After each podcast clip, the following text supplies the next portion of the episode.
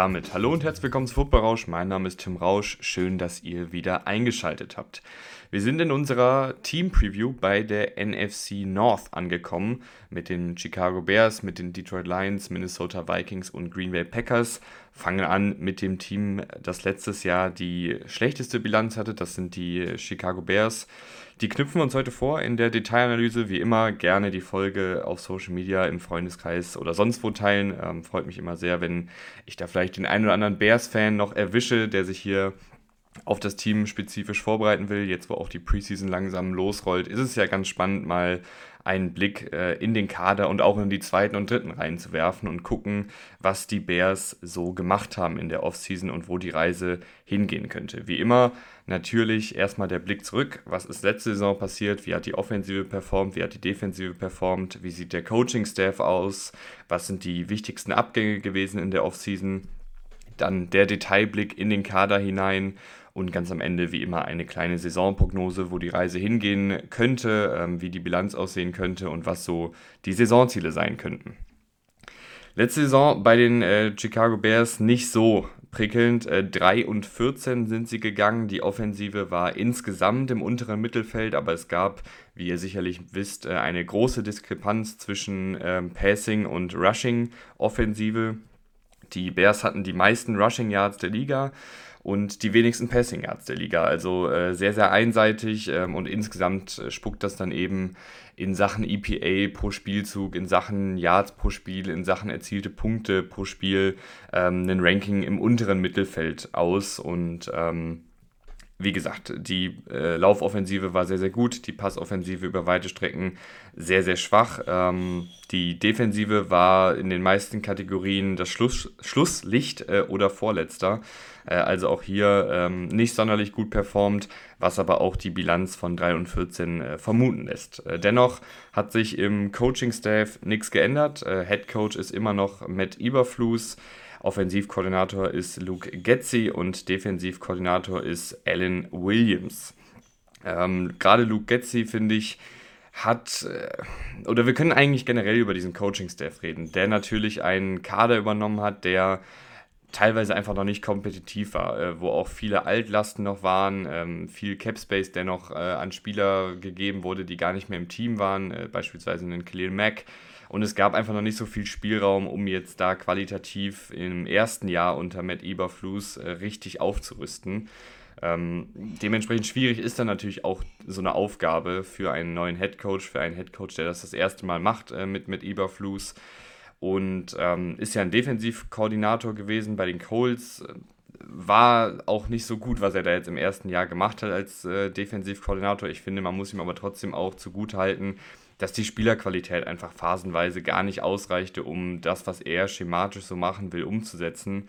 Ähm, Gerade wenn es darum geht, Druck zu kreieren, äh, war das dann doch echt sehr, sehr schwach, was da die Bears äh, gemacht haben. Er musste viel blitzen, was dann wiederum die Secondary strapaziert hat, weil auch da die Qualität eigentlich nicht dafür da war, ähm, dass man jetzt mit fünf, sechs Leuten die ganze Zeit auf Quarterback-Jagd geht. Also er konnte fast eigentlich nichts richtig machen, ähm, sieht dann natürlich trotzdem irgendwie blöd aus, wenn du als Defensivkoordinator zum Headcoach äh, befördert wirst und dann deine Defensive so schwach abschneidet.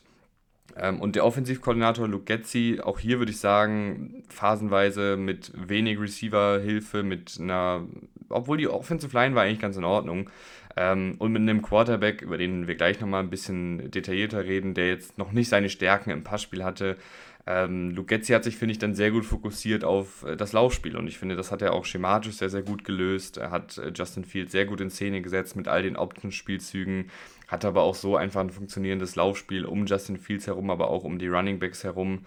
Ähm, ich finde, das hat er schon gut gemacht. Natürlich kann man auch hier ähm, ein paar Vorwürfe finden in Sachen schematischer Aufbau des Passspiels, ähm, die Konzepte sich anschauen, man kann sich die Routenkonzepte anschauen, man kann sich situativ anschauen, wann er ähm, sich für ein Laufspiel entschieden hat und wann er sich fürs Passspiel entschieden hat. Da ist überall noch ein bisschen Luft nach oben. Aber dieser Coaching-Staff ist noch relativ jung, dieser Coaching-Staff ist halt noch relativ unerfahren und ich glaube, man musste denen auch ein bisschen Spielraum für Fehler einräumen. Aber jetzt in Jahr 2, auch mit all den Verpflichtungen der Offseason, die gemacht worden sind, ähm, stehen sie zumindest ein bisschen mehr unter Zugzwang als letztes Jahr. Also da musste jetzt mehr kommen. Ich finde, man kann aber zumindest ein paar Begründungen finden, warum es jetzt in Jahr 1 noch nicht ganz so prickelnd aussah. Ähm, schauen wir kurz noch auf die Abgangsseite. In der Offensive wird nicht mehr David Montgomery das Trikot der Bears tragen, äh, der ein sehr solider bis teilweise guter Running Back war. Äh, Sam Mustafa und Riley Reeve, die beiden Offensive Liner, sind auch nicht mehr da. Die haben letztes Jahr auch ziemlich viele Snaps gesehen, ähm, waren beides solide Spieler. Und in der Defensive ist Nicholas Moreau, der Linebacker, nicht mehr da. Äh, der Andre Houston Carson, der Safety, ist auch nicht mehr da. Und du hast eine ganze Menge Spieler, die letztes Jahr auf dem Feld rumgeturnt sind, die ich hier aber gar nicht mehr namentlich erwähne, die auch nicht mehr da sind, sowohl in der Offensive als auch in der Defensive. Aber das waren halt auch irgendwie so Rotationsspieler, Backup-Spieler oder Spieler, die zwar mal hier und da ein Spiel gestartet haben, aber einfach nicht den Impact hatten, den man sich gewünscht hat oder beziehungsweise den Impact hatten, äh, dass man jetzt sagt, das ist hier ein wichtiger Abgang äh, im Team, den, den kann man gar nicht abfedern. Selbst jetzt so Leute wie Nicholas Moreau und DeAndre Houston Carson, die haben letztes Jahr ihre Snaps gespielt, aber die waren jetzt auch keine Unterschiedsspieler, die man jetzt äh, schmerzlich vermissen wird. Gerade auf Linebacker haben ja die Bears, wie wir später sehen werden, echt nachgerüstet. Also die Abgangsseite bei den Bears in dieser Offseason ist echt überschaubar. Dafür haben sie eine ganze Menge eingekauft und im Draft natürlich auch äh, viele Spielmöglichkeiten gehabt. Und da schauen wir jetzt rein in der Detailanalyse des Kaders. Angefangen bei der Quarterback-Situation mit Justin Fields. Ähm, ich würde ganz kurz auf die Backups eingehen. Äh, du hast mit Nathan Peterman einen sehr erfahrenen Mann. Äh, du hast mit PJ Walker einen ähm, mobilen Quarterback, der zumindest einige Sachen, die Justin Fields macht, machen könnte, gerade als Läufer. Äh, aber natürlich nicht auf dem Niveau von Justin Fields. Aber auch ein PJ Walker hat schon seine Starts in der NFL gehabt, hatte auch ein paar gute Szenen, ein paar gute Spiele drin gehabt finde ich, ist ein solider Backup-Room mit Nathan Peterman und PJ Walker. Wenn Justin Fields ein Spiel verpassen sollte oder zwei, mache ich mir da nicht so riesige Sorgen. Natürlich willst du aber in erster Linie, dass äh, Justin Fields startet. Der, finde ich, ähm, ja, eine Achterbahnfahrt erlebt hat, beziehungsweise ähm, die Analyse von Justin Fields ist ein ziemliches Unikat. Ähm, ich gucke mir immer auch nochmal zwei, drei Spiele an von den Teams. Letzte Folge waren ja, die dies gehört haben, die Jacksonville Jaguars mit Trevor Lawrence und äh, dann habe ich mir jetzt eben Justin Fields angeguckt und ich finde, das hat halt zwei Seiten, diese Analyse von Justin Fields. Du hast einmal die Passspielseite und einmal die Laufspielseite und wir fangen, würde ich sagen, an mit der Passspielseite und wenn man sich Trevor Lawrence anguckt und danach direkt Justin Fields sich reinzieht, merkt man schon noch Unterschiede. Du siehst, dass Justin Fields einfach noch nicht so schnell die Defensiven lesen kann. Du siehst, dass Justin Fields manchmal ähm, offene Receiver übersieht. Du siehst, dass äh, Justin Fields manchmal auch ein bisschen länger braucht, um den Ball loszuwerden. Du siehst, dass er Druck nicht so gut spürt. Also er hat zwar die Athletik, um prinzipiell Passwaschern auszuweichen, äh, steht dann aber manchmal in der Pocket und sieht den Passwasher viel zu spät, sodass er gar nicht mehr ausweichen kann. Ähm, Du siehst auch manchmal noch Genauigkeitsprobleme in der, also in der Wurfgenauigkeit, wo der Ball dann einfach ein bisschen wackelig rauskommt oder wo er inakkurat geworfen wird. Da sind im Passspiel wirklich noch einige Defizite, die nicht zu übersehen sind. Äh, gleichzeitig kann man aber, finde ich, auch sagen, dass es hier und da gute Lichtblicke gibt im Passspiel, dass er äh, einen schönen tiefen Pass manchmal wirft, ähm, gerade in der Vertikalen äh, echt hier und da gute Szenen hatte, dass er ähm, auch hin und wieder gute Passspielsituationen am Stück äh, gezeigt hat, aber dann halt oft die Konstanz über mehrere Drives oder zumindest über mehrere Spiele dann auch vermissen äh, lassen hat. Ich finde, man kann aber gleichzeitig in dieser Diskussion um Justin Fields im Passspiel auch sagen, dass natürlich, wie ich eben schon kurz angerissen habe, der schematische Aufbau des Passspiels manchmal nicht so ideal war, dass ähm, die Receiver nicht immer Separation kreiert haben, dass die Offensive Line auch wenn ich sie besser fand als erwartet, auch nicht immer gut gehalten hat.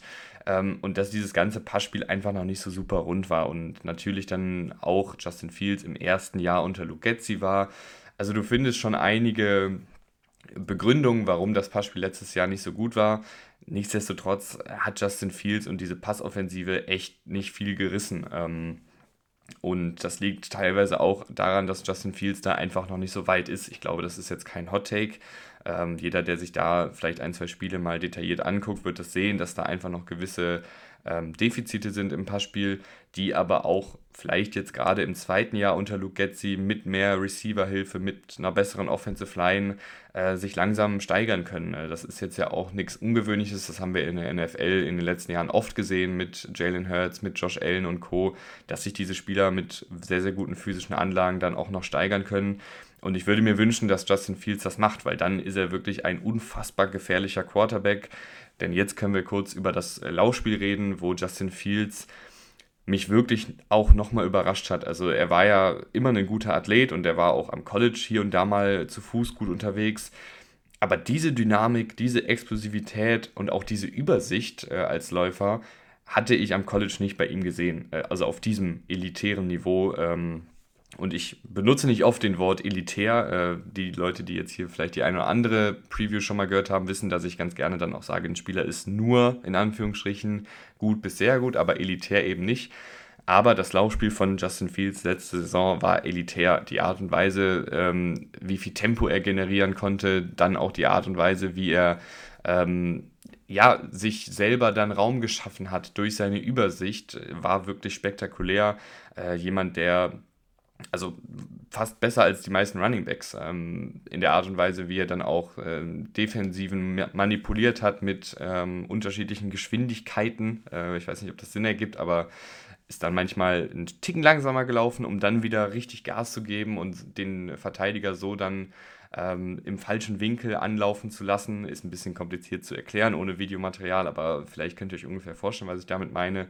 Äh, und einfach ein unfassbar dynamischer Ballträger, der auch Tackles gebrochen hat, äh, der aber vor allen Dingen mit seiner Endgeschwindigkeit wirklich, wirklich sehr, sehr gut unterwegs war und ähm, hat eine Menge Spaß gemacht. Ich glaube, ein Justin Fields Highlight Reel aus dem letzten Jahr äh, lässt ihn aussehen wie einen absoluten Top-Quarterback in der NFL.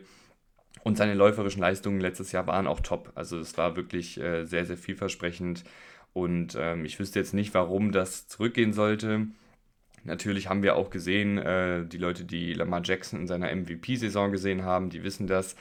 Äh, Teams stellen sich natürlich dann gerade mit einer Off-Season, in der man mehr planen kann, in der man länger reagieren kann, auf sowas ein. Äh, es kann natürlich auch immer zu Verletzungen kommen es könnte natürlich sein, dass dann natürlicherweise dieses Laufspiel ein bisschen zurückgeht und nicht mehr auf diesem ganz krassen Niveau war, was Justin Fields letztes Jahr gezeigt hat.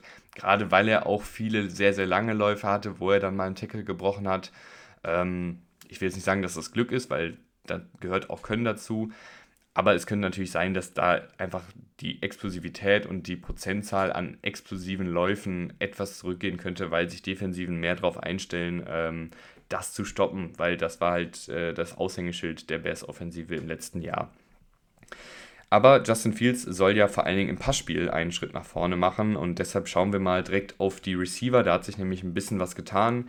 Du hast äh, DJ Moore im Trade bekommen von den Carolina Panthers. Das finde ich eine wahnsinnig gute Verpflichtung. Ähm, DJ Moore kann ich gar nicht genug loben. Den finde ich schon seit er als Rookie bei den Panthers ge äh, gedraftet wurde, absolut fantastisch. Ein Spieler, der so ziemlich jeden schematischen, jede schematische Rolle übernehmen kann. Der hat in seinem ersten Jahr bei den Panthers, war er so ein bisschen der Gadget-Guy, der auch mal als Running Back eingesetzt wurde, der ein paar äh, Touchpässe bekommen hat, der Endarounds gelaufen ist, äh, der aus dem Slot ein bisschen was gemacht hat, der Screenpässe gefangen hat und so weiter und so fort.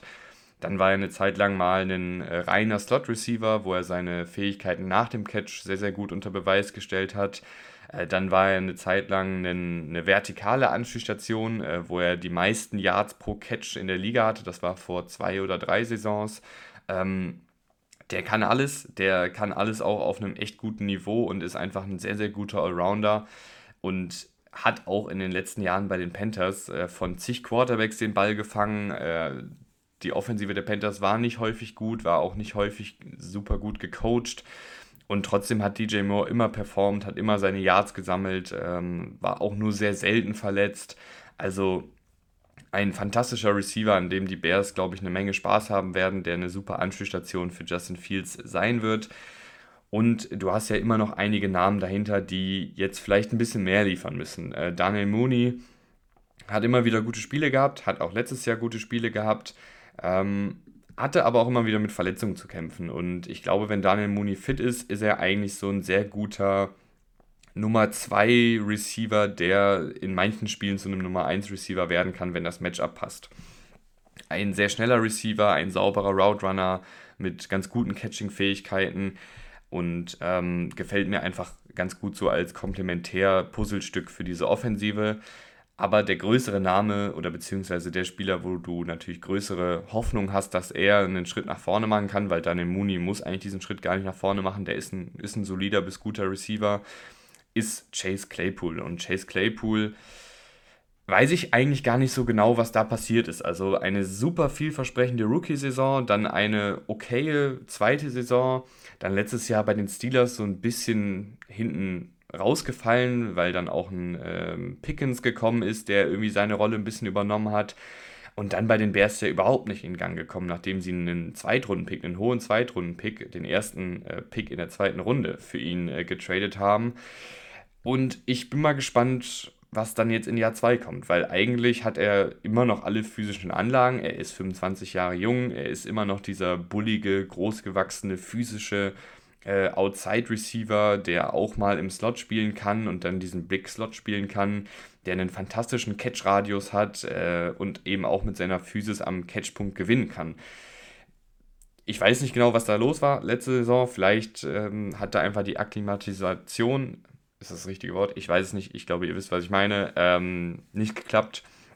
Ähm, und jetzt mit einer Offseason im Gepäck kann das vielleicht besser werden weil das wäre auf jeden Fall wichtig, dass der diese Rolle des Outside Receivers da spielt und auch auf einem guten Niveau spielen kann, weil dann hättest du eigentlich auch ein sehr, sehr gutes Receiver-Trio mit einem großgewachsenen physischen Receiver, mit Chase Claypool, mit einem kleineren, flinkeren Route Runner Receiver, der auch eine Menge Tempo mitbringt mit Daniel Mooney und eben einen Allrounder mit DJ Moore, der so ziemlich alle Rollen bekleiden kann. Ähm, das fände ich eigentlich echt cool, gut äh, und cool, wenn das äh, funktionieren würde.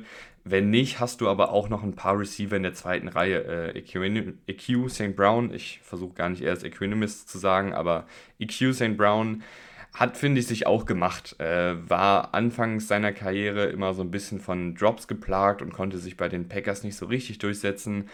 Letzte Saison dann relativ viel bei den Bears gespielt, hat solide Hände bewiesen, hat auch eine ganz gute Spritzigkeit und Explosivität gezeigt, die ich von ihm sonst noch nicht so häufig gesehen hatte. Ähm, war da hier und da auch mal echt ganz gut als Läufer unterwegs, wenn er den Ball in die Hände bekommen hat. Und eben auch als Blocker im, im Laufspiel, aber auch im Passspiel äh, haben sie ihn da echt oft eingebunden. Ähm, und da hat er auch wirklich mit seiner Größe und mit seiner Physis eine Menge gute Blocks gesetzt. Also das ist ein Spieler, äh, den kannst du auf jeden Fall auch mal reinwerfen, wenn jetzt ein Chase Claypool zum Beispiel gar nicht funktioniert. Ähm, ich finde EQ St. Brown als vierten, fünften Receiver ideal. Wenn er starten muss, ist das okay, aber auch nicht unbedingt eine Stärke. Ähm, Willis Jones Jr., den hast du letztes Jahr in der dritten Runde gedraftet, äh, hat, finde ich, ganz solide Ansätze gezeigt. Äh, jetzt kein spektakulärer Receiver bisher gewesen, ist eigentlich auch eher so dieser Gadget-Guy, den du mal hier und da äh, in Szene setzen kannst, der dann vielleicht äh, mal einen Tackle bricht und ein bisschen auf eigene Faust kreiert, äh, viel aus dem Slot heraus machen kann. Mal gucken, wie viel da dann noch wirklich jetzt drin ist. Ich meine, sie haben jetzt DJ Moore, sie haben Chase Claypool, sie haben Daniel Mooney, EQ St. Brown hat gute Sachen gezeigt. Also kann sein, dass der hier einfach in der Hackordnung so weit hinten ist, dass er gar nicht so sonderlich viel Einsatzzeit bekommt und nur situativ eingebunden wird. Gleiches gilt äh, wahrscheinlich erstmal für Tyler Scott, äh, den diesjährigen Viertrunden-Pick. Der ist vielleicht so ein bisschen die, die Lebensversicherung, sollte Daniel Mooney ähm, nicht funktionieren oder sollte sich Daniel Mooney wieder verletzen. Tyler Scott auch ein kleinerer Receiver, ein schmächtigerer Receiver, der ähm, mit einer Menge Tempo kommt, der auch eher so diese Vertikalität mitbringt. Also der wird, glaube ich, situativ mal reingeworfen, wenn sie jetzt wirklich äh, den Ball lang werfen wollen. Ähm, und das sind so, glaube ich, die sechs, die relativ klar sich in den Kader spielen dürften. Und ich denke auch nicht, dass sie sieben Receiver mitnehmen werden. Äh, du hast hinter den Jungs noch einen Isaiah Ford, der schon einige Jahre in der NFL ist, ehemaliger Dolphins-Receiver, der ein bisschen Größe mitbringt und ganz gute Catching-Fähigkeiten hat. Äh, Gleiches gilt für Doris Fonten, der ehemalig bei den Colts, glaube ich, angefangen hat und dann auch bei den Chiefs mal war, aber auch nie sich durchsetzen konnte. Also ich glaube schon, dass äh, die sechs, die ich anfangs genannt habe, am Ende hier im Kader stehen werden ähm, und alle anderen müssen wahrscheinlich gucken, wo sie bleiben, beziehungsweise können vielleicht äh, sich fürs Practice Squad empfehlen. Die Tight End Situation äh, ist relativ eindeutig ebenfalls. Also ich glaube auch hier, dass wir mit drei Tight Ends reingehen werden, ähm, namentlich Mercedes Lewis, Robert Tonyan und Cole Komet. Ähm, und dahinter es sei denn, es beweist sich jetzt einer im Training Camp, äh, dürfte es schwierig werden, beziehungsweise könnten sie sich auch für die Practice Squad empfehlen. Fangen wir an mit Cole Komet, den ich als guten Titan sehe. Ich glaube, dass er ein gewisses Ceiling hat, weil er kein Überathlet ist und ähm, ich glaube, dieses Ceiling hat er erreicht. Also ist einfach ein, ein guter Allrounder, der ein guter Blocker ist, der solide im Passspiel ist, hat vor allen Dingen, finde ich, echt gute Catching-Fähigkeiten, kann solide Separation kreieren, kann ein bisschen was nach dem Catch rausholen.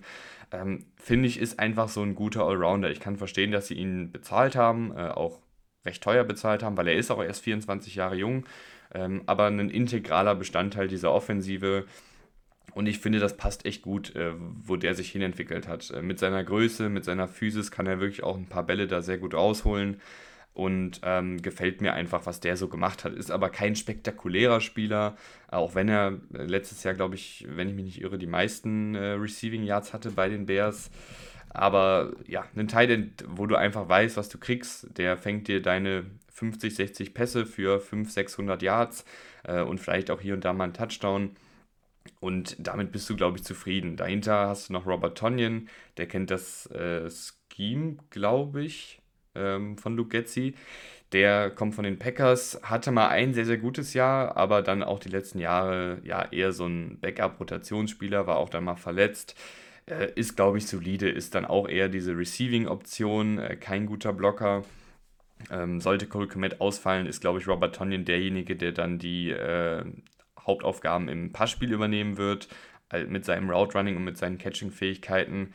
Und ich denke, dass wir eine Menge Mercedes Lewis sehen werden, äh, weil ich denke, dass die Bears den Ball viel laufen werden. Und Mercedes Lewis ist zwar 39 Jahre alt, ohne Scheiß, äh, aber ist immer noch ein verdammt guter Laufblocker. Der ist einfach so ein Hühne, der bringt eine Menge Physis mit, der kann technisch auch eine ganze Menge vorweisen und ist da fast wie ein sechster Offensive Liner im, im Blocking und hat deshalb auch seine Karriere so lange verlängern können, weil er halt diese Fähigkeit mitbringt, äh, wirklich durch gutes Blocking zu bestechen und sich so den Kaderplatz dann auch zu sichern. Und ich denke, dass sie viel mit Mercedes Lewis spielen werden. Mercedes Lewis als Receiver ist okay, äh, ist natürlich jetzt äh, keiner, der noch super explosiv ist mit 39 Jahren, der bringt aber immer noch eine gewisse Physis mit. Wenn er den Ball in seinen Händen hat, ist er schwer zu tackeln, da muss er ihn auch erstmal runterkriegen, kann dann wirklich auch ein bisschen noch was nach dem Catch rausholen, aber natürlich jetzt kein spritziger Route Runner, der jetzt irgendwie einen, einen Safety aus seinen Schuhen äh, jukt oder so.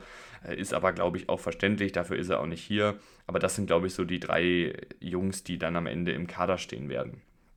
Die Running Back Position wurde auch ein bisschen überarbeitet. David Montgomery ist ja nicht mehr da. Dafür wurde äh, Deontay Foreman geholt, der ja einfach sich eine ganz gute NFL-Karriere zusammengemausert hat. Äh, letztes Jahr bei den Panthers äh, sich als Starter etabliert. Davor das Jahr bei den Titans war es, glaube ich, ein paar ganz gute Spiele gehabt.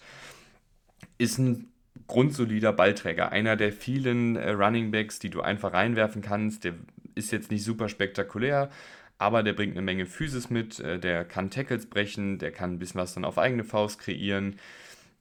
Da weißt du einfach, was du bekommst. Ist natürlich jetzt kein überexplosiver Spieler, also niemand, der jetzt ähm, ja, einen 50-Yard-Lauf nach dem nächsten raushaut, äh, weil da fehlt ihm einfach ein bisschen das Endtempo, aber ein sehr, sehr solider Allrounder äh, im Laufspiel. Als Receiver nicht so richtig zu gebrauchen. Kann natürlich, wie so viele Running Backs, einen Ball aus dem Backfield fangen. Aber jetzt, äh, für, um ihn wirklich kreativ ins Passspiel einzubinden, fehlt ihm ein bisschen die äh, Agilität und das Route Running. Das ist einfach nicht sein Spiel, sondern der ist ein, ist ein reiner Running Back eben, also ein reiner Ballträger.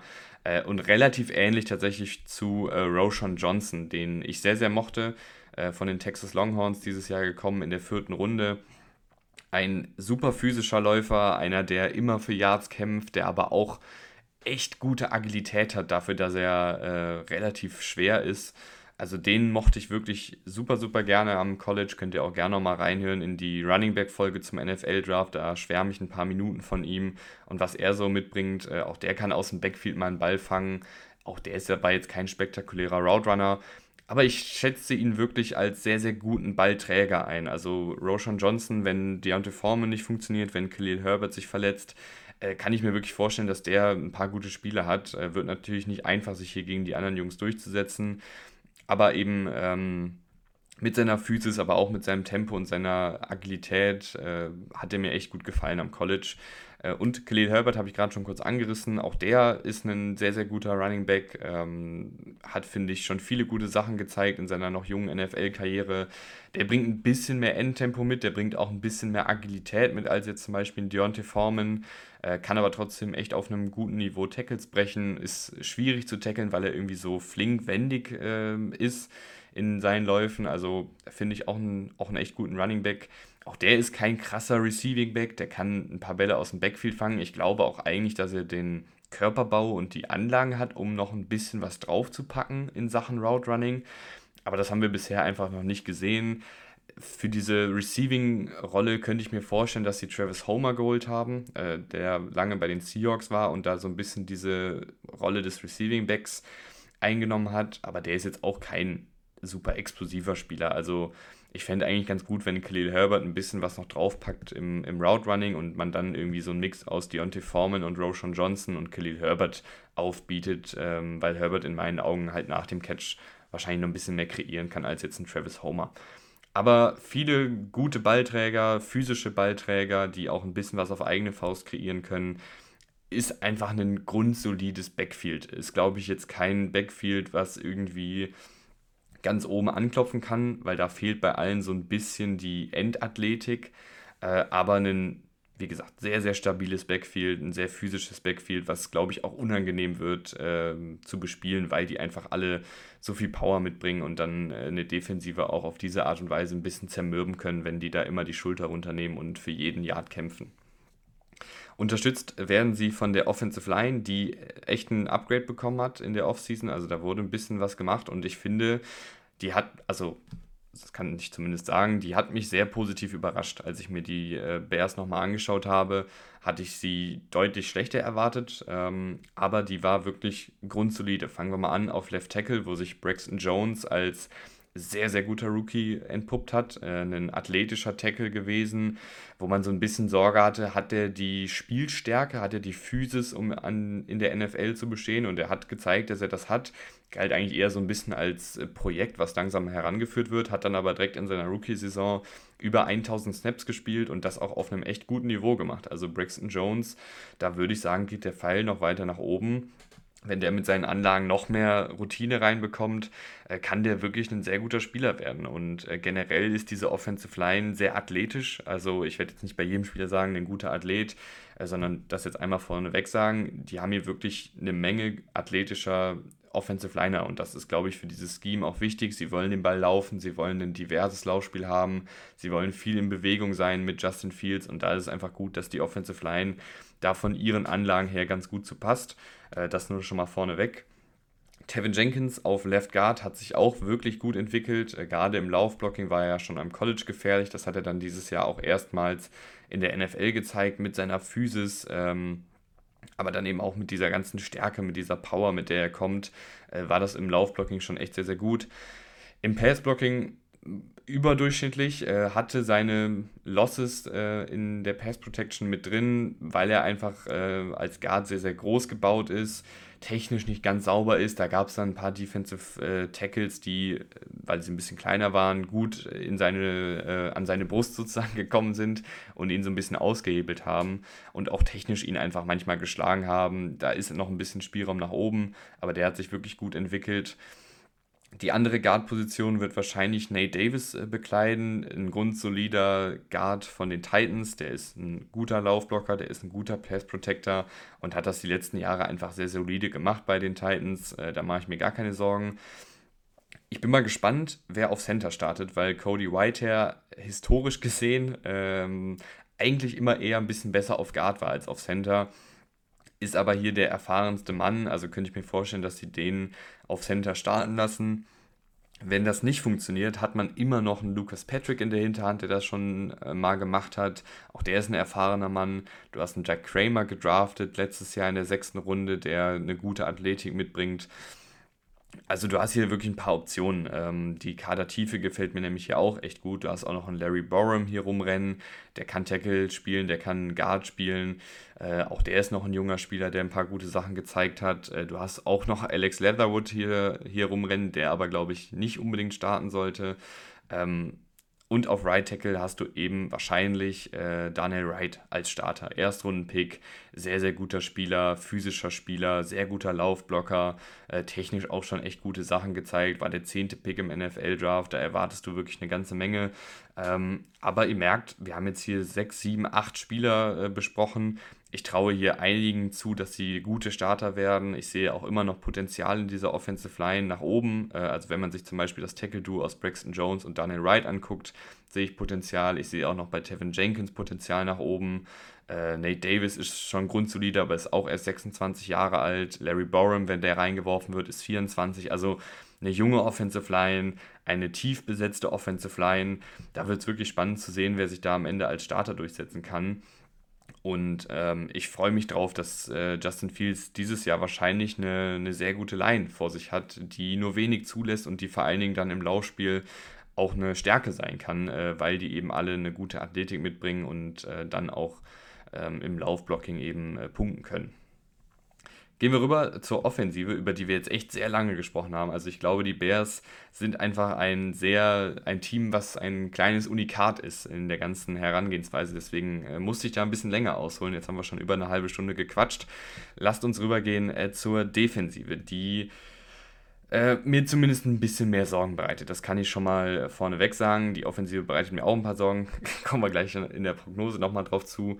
Rück. Ähm, Fangen wir an in der Defensive Line. Da haben sie ein bisschen was gemacht. Das war auch ganz, ganz, ganz dringend notwendig. Aber natürlich muss man auch schauen, wie schnell das dann alles äh, fluppt. Fangen wir an. Interior Defensive Line, Andrew Billings, die Neuverpflichtung.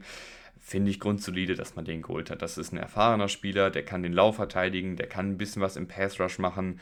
Äh, typischer Starter, über den nicht viel gesprochen wird, aber der eben äh, grundsolide ist in dem, was er tut ab dann wird es schon ein bisschen schwierig in der Interior Defensive Line. Du hast Justin Jones, äh, einen Routinier, der schon einige NFL-Jahre auf dem Buckel hat, aber nie so richtig überzeugen konnte. Ähm, wenn der startet, ist das auf jeden Fall, würde ich sagen, eine Schwäche. Gerade in der Laufverteidigung hat er jetzt echt nicht gut ausgesehen letztes Jahr. Äh, du hast Bravian Roy geholt, noch um die Laufverteidigung zu verstärken von den Panthers, aber der konnte bei den Panthers wirklich gar nichts zeigen, äh, obwohl er eigentlich die, die Anlagen dafür hat. Ähm, und dann hast du zwei Youngster gedraftet, von denen du, glaube ich, hoffst, dass sie sich dann relativ schnell hier als Starter in der Interior Defensive Line zeigen können, neben Andrew Billings, ähm, Zach Pickens und Javon Dexter. Ähm, Fangen wir bei Dexter an. Der soll, glaube ich, so ein bisschen mehr dieser Pass Rush Spezialist werden, bringt eine extrem gute Mischung aus Länge und Athletik mit, muss noch ein bisschen feilen an seinem ersten Schritt, also äh, an der Art und Weise, wie er sozusagen in den Pass Rush hinein explodiert. Da ist er manchmal einfach zu spät dran gewesen und ähm, nicht so explosiv gewesen, wie seine ähm, Combine-Zahlen vermuten lassen. Ist aber vielleicht was, was man coachen kann, weil der bringt wirklich ein paar gute technische technische Fähigkeiten mit, der bringt aber vor allen Dingen super körperliche Anlagen mit. Also wenn man den noch ein bisschen schleift, dann kann der ein guter Starter werden und vor allen Dingen im Pass Rush ein bisschen was machen. Zach Pickens, ähm, eher so der, der Laufverteidiger-Typ. Äh, für die Interior Defensive Line, glaube ich, grundsolide, aber auch der einen Drittrunden-Pick. Wie schnell kann der dann wirklich einschlagen und äh, zum Bears Erfolg in der Defensive Line beitragen? Mal abwarten, aber prinzipiell hast du zumindest schon mal ein bisschen aufgerüstet. Äh, wenn dann aber am Ende hier in Woche 1 Andrew Billings, äh, Javon Dexter und Zach Pickens starten, dann hast du natürlich mit Pickens und Dexter zwei Wildcards, wo du erstmal gucken musst, was können die. Wenn sie dann auf Justin Jones setzen, ist das in meinen Augen eine, eine Schwachstelle einfach da in der Defensive Line.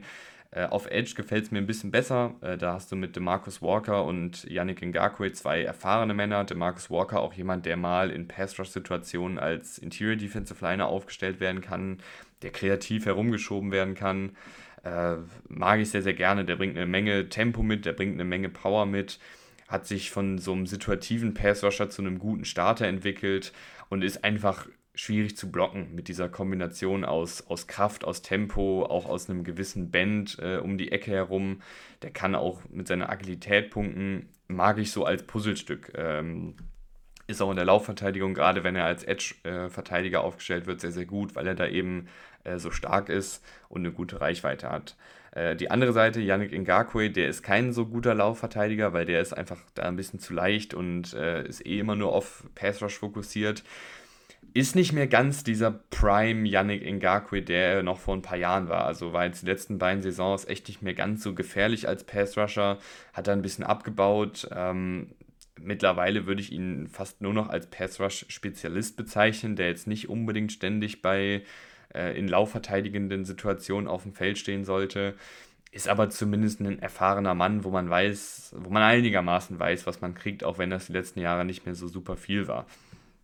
Dahinter wird es dann aber schon wieder ziemlich wild. Äh, Travis Gibson hatte ein gutes zweites Jahr, dann letztes Jahr als Nummer 1 Pass Rusher einfach überfordert. Äh, war da auf Edge fast der, der klare Starter, ähm, hat über 600 Snaps gespielt.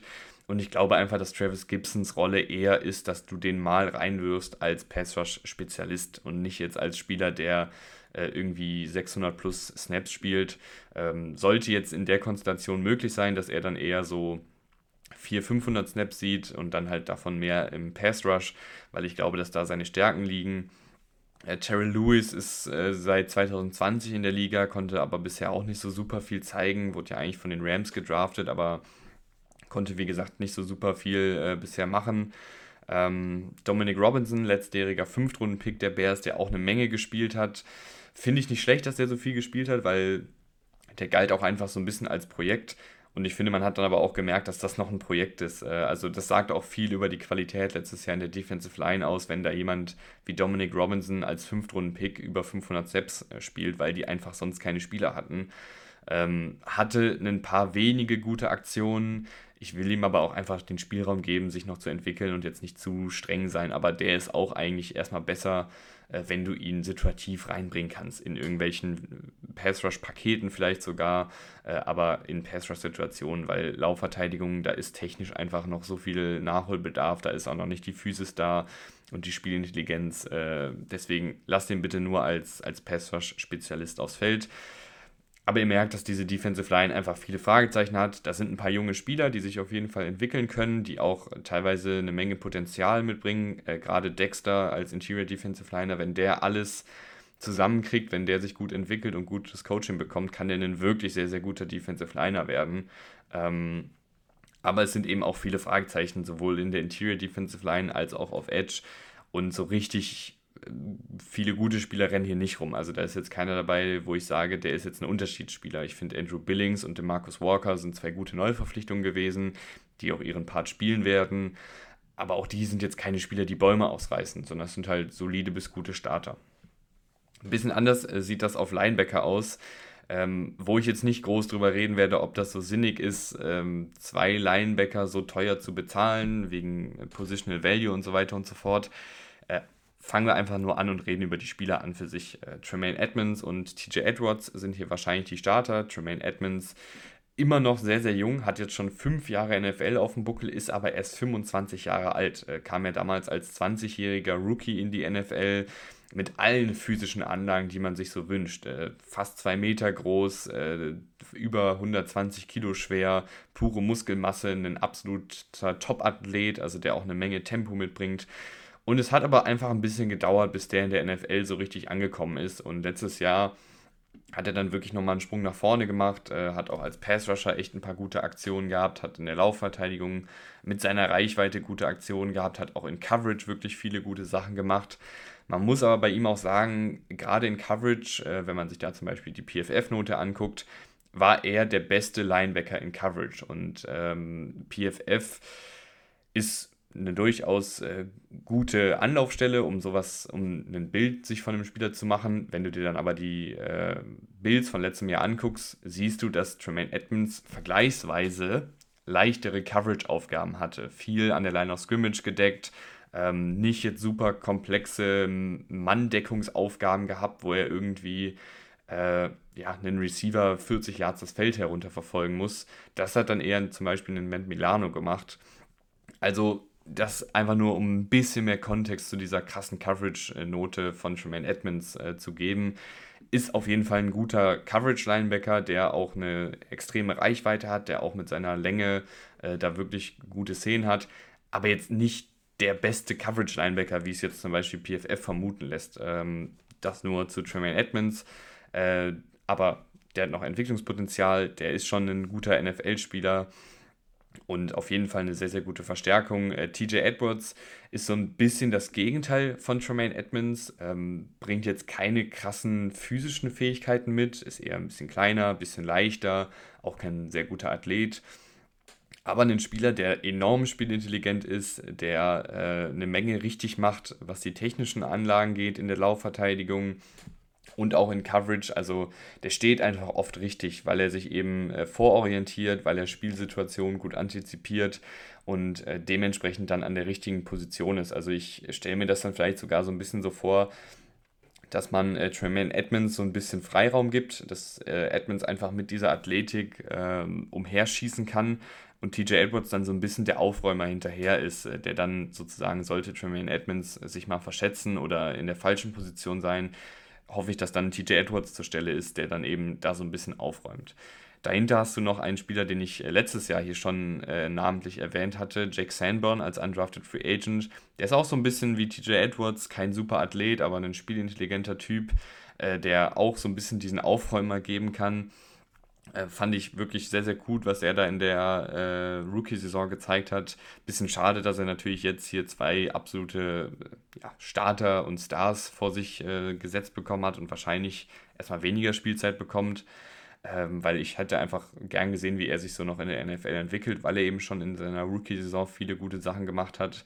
Aber so ist das leider manchmal. Ähm, Dylan Cole ist auch noch da, der hat auch schon seine Snaps in der NFL gesehen ein solider Linebacker, aber wenn der jetzt starten muss, dann sieht es ein bisschen dünn aus. Und du hast ja auch noch Noah Sewell, den äh, Bruder von Penay Sewell, in der fünften Runde gedraftet. Der ist wirklich ein, äh, also der ist wirklich ein Linebacker aus der NFL-Historie. Kleinerer Linebacker, aber mit einer Menge Masse, pure Muskelmasse, super viel Physis. Wenn der einsteigt, dann kracht es aber richtig. Also den, da könnte ich mir vorstellen, wenn, wenn der es in den Kader schafft, dass du den einfach manchmal als Blitzer aufstellst oder in klaren Laufsituationen, wo der einfach, wo einfach die Aufgabe ist, sorg für Chaos. Renn da mit 180 Sachen in den Offensive Liner oder in den Running Back rein oder geh auf Quarterback Jagd und stifte einfach Chaos. Also ein Spieler, den ich sehr, sehr spannend fand, der situativ sicherlich seine Szenen haben könnte, sollte er hier eingesetzt werden. Gehen wir rüber in die Secondary. Ähm, da ist vor allem äh, Jalen Johnson eine ziemliche Konstante gewesen in den letzten Jahren, hatte leider auch ein paar Verletzungsprobleme, aber eigentlich ein Spieler, auf den Verlass ist. Ist jetzt kein äh, krasser Cornerback, weil er auch ein bisschen athletisch limitiert ist. Äh, also ist jetzt einfach nicht super schnell, nicht super agil aber mit einem guten Spielverständnis, mit einer guten Größe und Länge, ganz gut bei Contested Catch-Situationen. Äh, da macht man sich eigentlich wenig Sorgen. Ist halt so ein typischer Nummer 2 Cornerback, aber hier bei den Bears muss er halt die Nummer 1 geben, zumindest so lange, bis sich vielleicht ein Tyreek Stevenson äh, zu einer Nummer 1 entwickeln kann, diesjähriger Zweitrunden-Pick der eine Menge gute Fähigkeiten hat, gerade in Man-Coverage. Man-Coverage war generell etwas, was die Bears letztes Jahr kaum spielen konnten, weil sie da nicht das Personal für hatten. Und Tyreek Stevenson gibt da dann auch äh, dem Defensivkoordinator bzw. Headcoach äh, Matt Eberflus ein bisschen mehr Spielraum, auch mal Man-Coverage zu spielen. Äh, bringt gute Athletik mit, bringt eine gute Physis mit. Ähm, den finde ich auf jeden Fall, fand ich einen guten Draft-Pick, den sie da gemacht haben.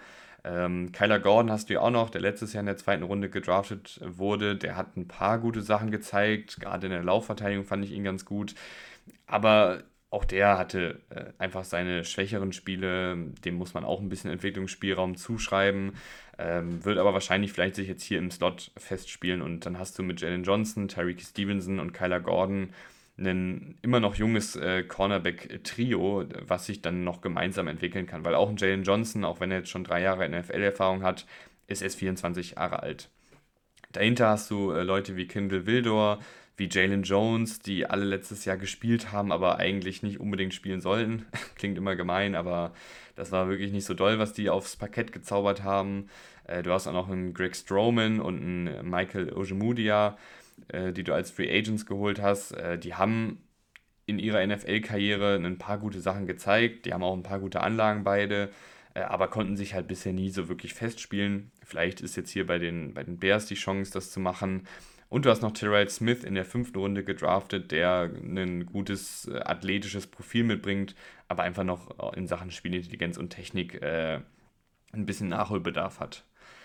Die Safety-Position äh, ist da ein bisschen eindeutiger, was die Starter angeht. Ähm, du hast mit Eddie Jackson und Jaquan Brisker ein echt solides bis sogar gutes äh, Safety-Duo.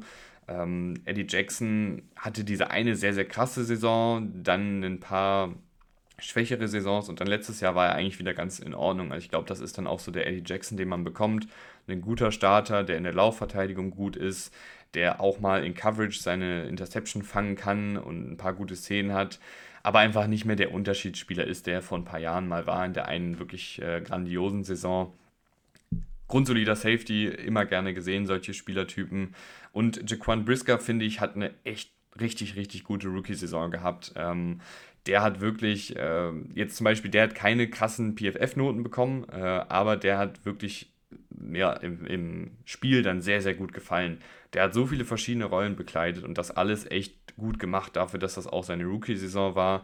Äh, dem hat man da eine Menge zugemutet. Der stand in der Defensive Line rum, der stand in der Box rum, der hat im Slot gespielt, der hat als tiefer Safety gespielt. Der musste da wirklich äh, eine ganze Menge machen. Ab Woche 1 äh, stand er auf dem Rasen, hat fast 1000 Snaps gespielt war in der Laufverteidigung gut, hat in Coverage gute Szenen gehabt, äh, war auch mal als Pass-Rusher äh, ab und an gefährlich. Der hat wirklich, wirklich eine gute Rookie-Saison gemacht und da bin ich gespannt, wo da die Reise hingeht. Das ist ein super spannendes Puzzlestück für die Secondary äh, und ich bin, wie gesagt, sehr gespannt, äh, wo es da weitergeht. Dahinter ist die Kadertiefe ein bisschen dürftig. Äh, die Andre Houston Carson ist ja nicht mehr da. Der war so der erste Mann, wenn's, äh, wenn einer der beiden ausgefallen ist. Und ich finde, der hat das immer ganz ordentlich gemacht. Jetzt baust du auf Leute wie Elijah Hicks, der als Siebtrunden-Pick letztes Jahr zum Team kam äh, und auch schon ein bisschen Einsatzzeit bekommen hat, sah nicht ganz verkehrt aus. Du hast auch Kendall Williamson dieses Jahr in der siebten Runde gedraftet. Vielleicht ist da irgendwie ein bisschen äh, Talent da. Aber ansonsten ist hier die, die Kadertiefe nicht sonderlich gut. Du hast mit Adrian Colbert noch einen erfahreneren Spieler, der mal bei den 49ers ein bisschen äh, rumgetont ist, aber sich auch nie wirklich festspielen konnte irgendwo. Kadertiefe auf Safety ist nicht so gut. Du hoffst natürlich, dass äh, Brisker und Jackson äh, hier starten, weil die beiden sind mit dem Linebacker-Duo einfach die tragende Säule hier in der Defensive. Blicken wir jetzt auf die Saison der Bears und ich glaube oder ich hoffe, ich habe relativ positiv über die Bears geredet, aber trotzdem auch die Defizite und die Bedenken gut geäußert. Ähm, ist natürlich ein Team, was einen hohen Spielraum hat, was das Endergebnis angehen könnte. Also wir hatten jetzt ein paar Teams, wo ich mir eigentlich relativ klar war, äh, das Fenster der Saisonprognose war relativ eindeutig. Ob die dann jetzt am Ende sieben, acht oder neun Siege holen, das weiß ich natürlich auch nicht so genau. Aber der Spielraum war da einfach nicht so groß, weil ich einen relativ klaren Blick auf das Team hatte und mir auch relativ gut ausmalen konnte, wo die Entwicklung hingeht.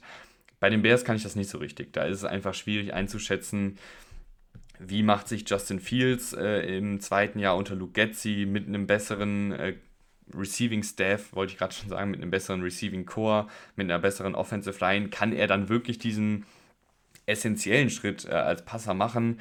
Ist die Defensive immer noch die schlechteste Defensive der Liga oder macht sie jetzt durch Tremaine Edmonds, durch TJ Edwards, durch die Neuverpflichtung in der Defensive Line zumindest einen Schritt nach vorne, muss ja kein riesiger Schritt sein, aber dass man zumindest irgendwie im unteren Mittelfeld am Ende landet.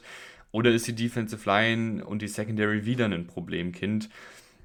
Dann bringt es auch nicht, wenn du die besten Linebacker der Liga hast, weil dann wird der Ball gelaufen durch die Defensive Line und der Ball wird gepasst durch die Luft gegen die Secondary. Da kann dann Tremaine Edmonds und TJ Edwards, die können dann noch so gut da stehen. Äh, die werden dann äh, nicht viel daran machen können. Und deshalb ist es einfach, weil das so essentielle Positionen sind, wo ich mir unsicher bin, ähm, beziehungsweise wo es einfach schwierig ist abzuschätzen, wo da die Entwicklung hingeht, auch total unsicher gewesen, ähm, wo dann die Bilanz am Ende der, der Bears ist. Ich bin jetzt bei 6 und 11 rausgekommen. Ich glaube, das wird einige Bears-Fans ärgern, äh, weil man sich, glaube ich, eine Menge erhofft von dieser kommenden Saison. Und es würde mich nicht überraschen, wenn, wenn man mir jetzt sagt, Justin Fields macht einen Schritt nach vorne als Passer, dann kann ich mir vorstellen, dass diese Offensive die Defensive auch ein bisschen mitträgt und dass man hier irgendwie acht, neun Siege holt. Ähm, wenn die Defensive in, gerade mit all den jungen Spielern sofort klickt und sich diese Spieler schnell integrieren, auch die Neuverpflichtungen schnell integrieren äh, und die besser ist und im unteren Mittelfeld landet, dann ist dieses ganze Team ja auch besser und wird nicht mehr so ähm, zerlegt defensiv. Also eine ganze Menge Spielraum für die Bears. Ich bin jetzt bei 6 und 11 rausgekommen. Klingt vielleicht ein bisschen pessimistisch. Ich glaube, man hat aber auch gemerkt, dass ich dieses Team wirklich spannend finde, dass ich denen auch eine Menge zutraue, dass ich auch einem Justin Fields diesen Schritt zutraue. Und darum sollte es ja in erster Linie auch gehen, dass du siehst, dass äh, Justin Fields dein Franchise-Quarterback sein kann, dass du siehst, dass all diese jungen Neuverpflichtungen, die du hast, ähm, funktionieren und dass du zum Beispiel mit Leuten wie DJ Moore oder ähm, mit Jaquan Brisker oder mit Tremaine Edmonds oder mit TJ Edwards einfach wirkliche Säulen für das Team hast, äh, abseits natürlich von der Quarterback-Position.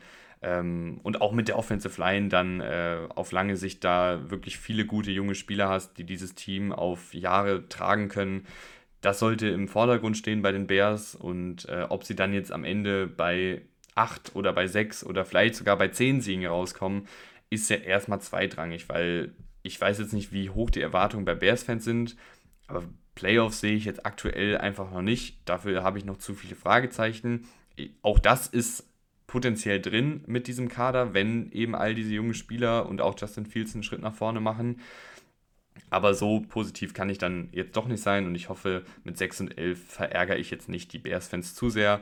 Äh, war jetzt eine längere Folge, ist ein sehr, sehr spannendes Team mit vielen spannenden Spielern. Ich hoffe, ihr schaltet dann auch beim nächsten Mal wieder ein in zwei Tagen, wenn es weitergeht mit den Green Bay Packers, denn auch die haben äh, einige junge Spieler in wichtigen Positionen und auch die haben einige Fragezeichen, über die ich gerne mit euch reden würde. Und ich sage bis zum nächsten Mal. Vielen Dank fürs Einschalten.